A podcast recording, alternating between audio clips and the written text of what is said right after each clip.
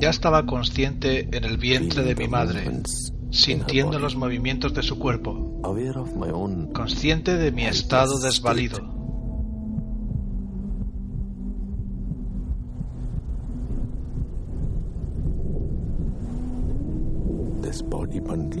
Este amasijo de huesos no soy yo. En ocasiones, la oscuridad del vientre se disipaba y la luz me visitaba. Por un lado, deseaba expresarme como ser humano. Más, por otro lado, no. Pues sentía que era espíritu.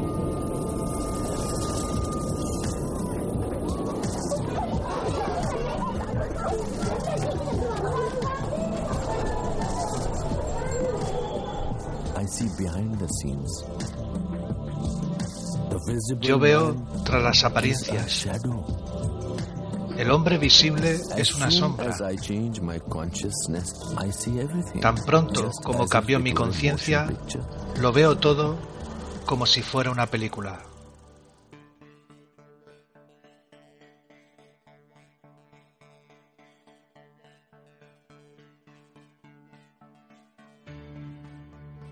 Bienvenidos a Compañeros de Camino.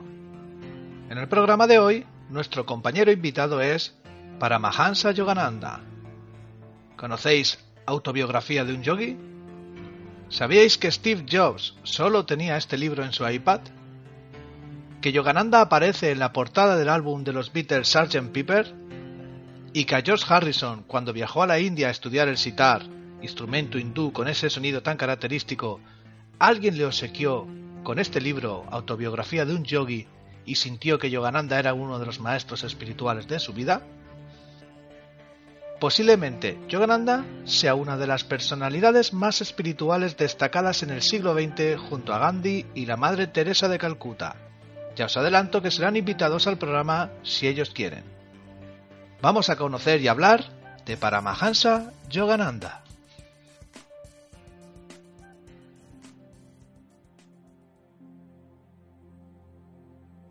Lo que os voy a contar está sacado íntegramente de la página web de paramahansayogananda.com. En esta página nos habla de la autobiografía de Paramahansa. En esta página hay una autobiografía. Nos dice que mucho antes de que Yogananda naciera, un santo llamado Babaji vivía en los Himalayas. Un día, Jesús se apareció ante él y le dijo que aunque los seguidores de Jesús aún hacen buenas obras, han olvidado cómo entrar en comunión con él internamente en meditación. Le pidió a Babaji que enviara a alguien al oeste para recordarle a su pueblo que el objetivo de la vida es el volverse uno con Dios a través de la comunión interna. Esa persona fue Yogananda. Paramahansa Yogananda nació en 1893 en Gorakhpur, India. Lo llamaron Mukunda Lal Ghosh y era el cuarto de ocho hijos. Su madre falleció cuando él tenía cerca de 11 años y poco después tuvo una visión de la Madre Divina quien le dijo, Fui yo quien te ha cuidado vida tras vida en ternura de muchas madres. La Madre Divina permaneció como el centro de la devoción de Yogananda por el resto de su vida. Mientras crecía, Yogananda intentó algunas veces escaparse a los Himalayas para dedicarse completamente a Dios. Finalmente llegó a un compromiso con su familia y se mudó a un ashram, lo que viene a ser un monasterio, un lugar de meditación y enseñanza hinduista, tanto religiosa como cultural, en el que los alumnos conviven bajo el mismo techo que sus maestros. Durante una salida al mercado, junto con otro monje del ashram, Yogananda vio un hombre envuelto en una poderosa aura. Se volvió para marcharse, pero descubrió que sus pies no podían moverse. Se volvió una vez más hacia el hombre y de repente se dio cuenta de que ese hombre era su gurú. Cayó entonces a sus pies y expresó su amor y gratitud. el nombre del hombre era Swami Sri Yukeswar Giri. Luego de haber vivido con su gurú por un tiempo, que le dio el nombre de Swami Yogananda, decidió comenzar una escuela en la cual muchachos jóvenes pudieran recibir una educación completa. El sistema educacional de Yogananda incluía educación espiritual y moral, así como educación laica. La escuela creció rápidamente y pronto se mudó a una bella localidad en Ranchi.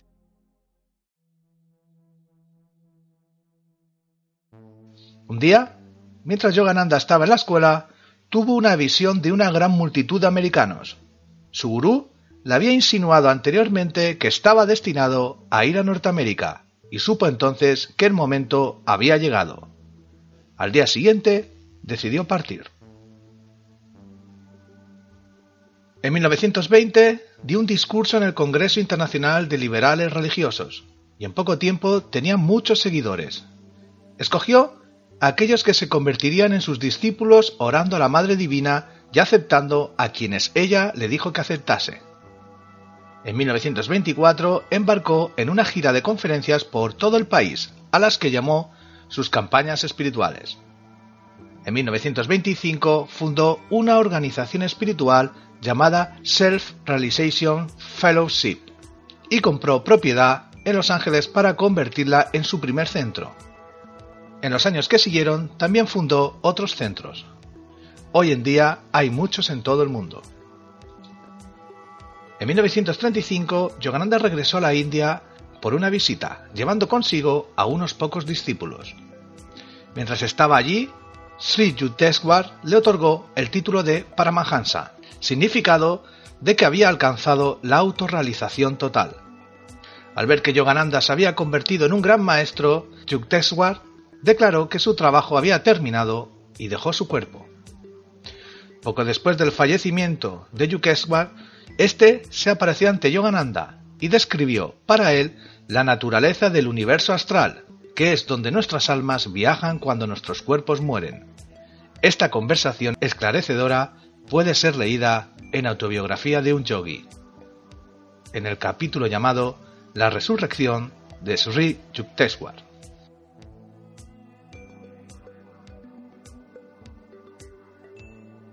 Os leo parte del capítulo. En mis manos tengo la, autobiografía de un yogi. Capítulo 43. La resurrección de Sri Yukteswar. Sentado en mi cama del hotel de Bombay, a las 3 de la tarde del 19 de junio de 1936, mi meditación se vio interrumpida por una luz beatífica. Ante mis asombrados ojos, la habitación se transformó en un mundo extraño y la luz del sol en un esplendor sobrenatural. El gozo me envolvió cuando vi ante mí a Sri Yukteswar en carne y hueso. Hijo mío, me dijo tiernamente el maestro, mostrando una angelical sonrisa. Por primera vez en mi vida no me arrodillé ante él para saludarlo, como de costumbre, sino que corrí hasta él precipitándome ansiosamente en sus brazos. El momento más feliz de mi existencia. La angustia de los meses anteriores se desvaneció ante el gozo inefable que en aquel instante experimentaba. Amado maestro de mi corazón, ¿por qué me abandonó? decía yo, de modo incoherente, en un arrebato de gozo. ¿Por qué me permitió ir a Kumbha Mela? ¿Qué amargamente me he censurado por haberle abandonado entonces? No quería interponerme en tu regocijante perspectiva de visitar el lugar de peregrinación donde tuve mi primer encuentro con Babaji. Únicamente te he dejado por un momento. ¿No estoy ahora de nuevo contigo? Pero, ¿es usted, maestro, el mismo león de Dios? ¿Está utilizando un cuerpo como el que sepulté bajo las crueles arenas de Puri? Sí, hijo mío, soy el mismo. Este es un cuerpo de carne y hueso, aun cuando yo lo veo como etéreo, para tu vista es físico. De los atos cósmicos he creado un cuerpo enteramente nuevo, copia exacta del onírico cuerpo físico que tú depositaste bajo las oníricas arenas de Puri, en tu mundo onírico. De hecho, yo no he resucitado en la Tierra, sino en un planeta astral, los habitantes de este planeta están más capacitados que los de la Tierra para comprender mis elevados planes de vida. Allí tanto tú como tus seres queridos por ti exaltados vendrán algún día conmigo. Gurú inmortal, dígame más. Mi maestro rió brevemente y me dijo, Hijo mío, ¿no quieres aflojar un poco tu abrazo? Solo un poco, le dije. Le tenía abrazado como un pulpo aprisiona a una presa. Podía percibir la misma suave y peculiar fragancia natural que su cuerpo despedía en el pasado. Todavía, ahora revivo el gozo que me proporcionó el contacto con su divina forma y en mis brazos y manos experimentando la misma sensación al evocar aquellos momentos. Así como los profetas son enviados a la tierra para ayudar a los hombres a espiar su deuda kármica física, así he sido enviado por Dios a un planeta como Salvador, explicó Sri Yukteswar. A este planeta se le llama Iranyaloka o planeta astral iluminado. Allí estoy ayudando a seres adelantados a deshacerse de su karma astral y de esta manera obtener su liberación de futuros nacimientos astrales. Los habitantes de Iranyaloka son muy desarrollados espiritualmente. Todos ellos, en su última encarnación terrena, alcanzaron a través de la meditación el poder de abandonar conscientemente sus cuerpos a la hora de la muerte. Nadie puede entrar en el Iranyaloka si antes no ha llegado en la tierra más allá del Savikalpa Samadhi y haya alcanzado el más alto estado de éxtasis, el Nirvikalpa Samadhi. Los habitantes de Iranyaloka pasaron ya a través de las esferas astrales ordinarias, donde se trasladan al morir casi todos los seres procedentes de la Tierra, los cuales ahí purgan los efectos de sus acciones pasadas en los planos astrales. Solo los seres muy evolucionados pueden realizar con efectividad este trabajo de redención en los mundos astrales. Más tarde, con el objeto de liberar sus almas en forma más completa de vestigios kármicos, estos seres superiores, atraídos por la ley cósmica, vuelven a nacer en nuevos cuerpos en el sol astral o cielo de Iranyaloka, lugar donde yo he resucitado para ayudarlo. También hay en Iranyaloka seres sumamente avanzados que llegaron procedentes de un mundo superior más sutil, el mundo causal. Para entonces mi mente se había armonizado perfectamente con el de mi maestro, quien me comunicaba sus descripciones parcialmente en forma oral y en parte por medios telepáticos. En estas condiciones captaba rápidamente la esencia de sus ideas. Compañeros de camino, podéis seguir leyendo Autobiografía de un yogi y ver cómo termina este diálogo entre Paramahansa Yogananda y su gurú. Durante los últimos años de su vida, Yogananda pasó más tiempo en reclusión en lugar de viajar y dar conferencias. En este tiempo escribió muchos libros y artículos. En 1946, Paramahansa Yogananda escribió su clásico espiritual y acabamos de escuchar un pequeño retazo, Autobiografía de un yogi. Desde entonces, el libro ha vendido más de 5 millones de copias y ha sido traducido a 34 idiomas. Según la página kaislasmagazine.com, el 7 de marzo de 1952, Paramahansa Yogananda asistía a una cena del embajador de India en Estados Unidos tras haberse despedido a lo largo de la tarde de sus discípulos más cercanos. Entregó un discurso sobre su esperanza de ver un mundo unido. En particular, hablaba de India y Estados Unidos. Al finalizar, recitó la última estrofa de un poema suyo, Mindia. Cita así. Allí donde el Ganges, los bosques, las cuevas del Himalaya y los hombres sueñan con Dios, santificado estoy. Mi cuerpo ha tocado este suelo. Tras pronunciar estas palabras, elevó sus ojos al centro Kutasha y su cuerpo cayó al suelo. En esta misma página hay una fotografía, que es la que he colocado en el archivo del podcast publicado una hora antes del Masamadi, o lo que es lo mismo, como escuchamos antes en la resurrección de Yukteswar, la salida consciente del cuerpo físico de un alma realizada.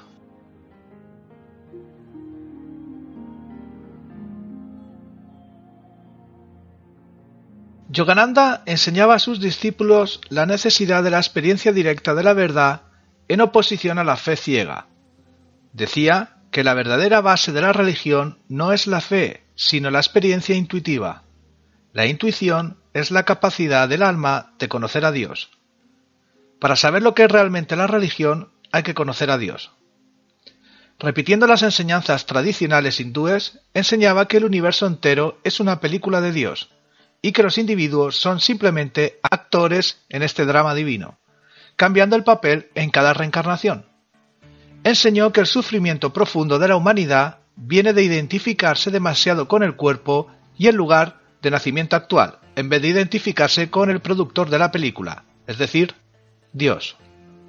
Enseñó que el Kriya Yoga y otras prácticas de meditación ayudan a las personas a alcanzar esa comprensión que llamó self-realization. En español, en castellano, se ha traducido como autorrealización. La autorrealización es el conocimiento integral y experimental de que el cuerpo, la mente y el alma poseen la capacidad de experimentar la unión con Dios, pues la omnipresencia de Dios está también en nuestro interior en forma latente y lo único que necesitamos es mejorar nuestro conocimiento. El Kriya Yoga es la forma práctica de las doctrinas del yoga, la unión con Dios mediante la devoción activa y la realización correcta de los deberes diarios. Medio minuto de actividad de esta energía a lo largo de la columna vertebral del hombre tiene tal efecto en el progreso de su evolución que dicho medio minuto de Kriya equivale a un año de evolución espiritual natural ¿Será verdad lo que dice Yogananda? Y bien, hemos terminado. Hemos terminado otro año más, el 2017. Y no queríamos despedir precisamente el 2017 sin dejaros un nuevo compañero de camino. Esperamos sinceramente que os haya gustado. También quiero dar las gracias por las descargas en iVoox en la, por lo menos en la sección de compañeros de camino, que han sido más de 30.000 descargas. Un auténtico disparate. Así que, 30.000 gracias. Y dejarme que, os comente, por, porque realmente nos ha llamado la atención, que según las estadísticas en IVOS, los ocho primeros países son eh, España, México, Japón. Lo de Japón es algo que no llegamos a entender. Nos gustaría que nos, que nos saludaran esos oyentes desde, desde tan lindo país, Estados Unidos, Argentina, Colombia, Venezuela y Chile. Estamos totalmente agradecidos que os guste lo que hacemos. Sabemos que hay muchísimos más países y muchísimas gracias a todos. También estrenamos hace pocos meses el canal YouTube de Compañeros de Camino Podcast, con más de 6.000 visualizaciones. Realmente no contábamos con ello. Para 2018, si así lo queréis, seguiremos hablando de estos compañeros de camino, desde el equipo de compañeros de camino, en nombre de Griselda Asfastia, Rafael Alcaz, Nancy del Valle Nieto y en mi nombre, Juanma Fernández, feliz 2018. Nos escuchamos el año que viene.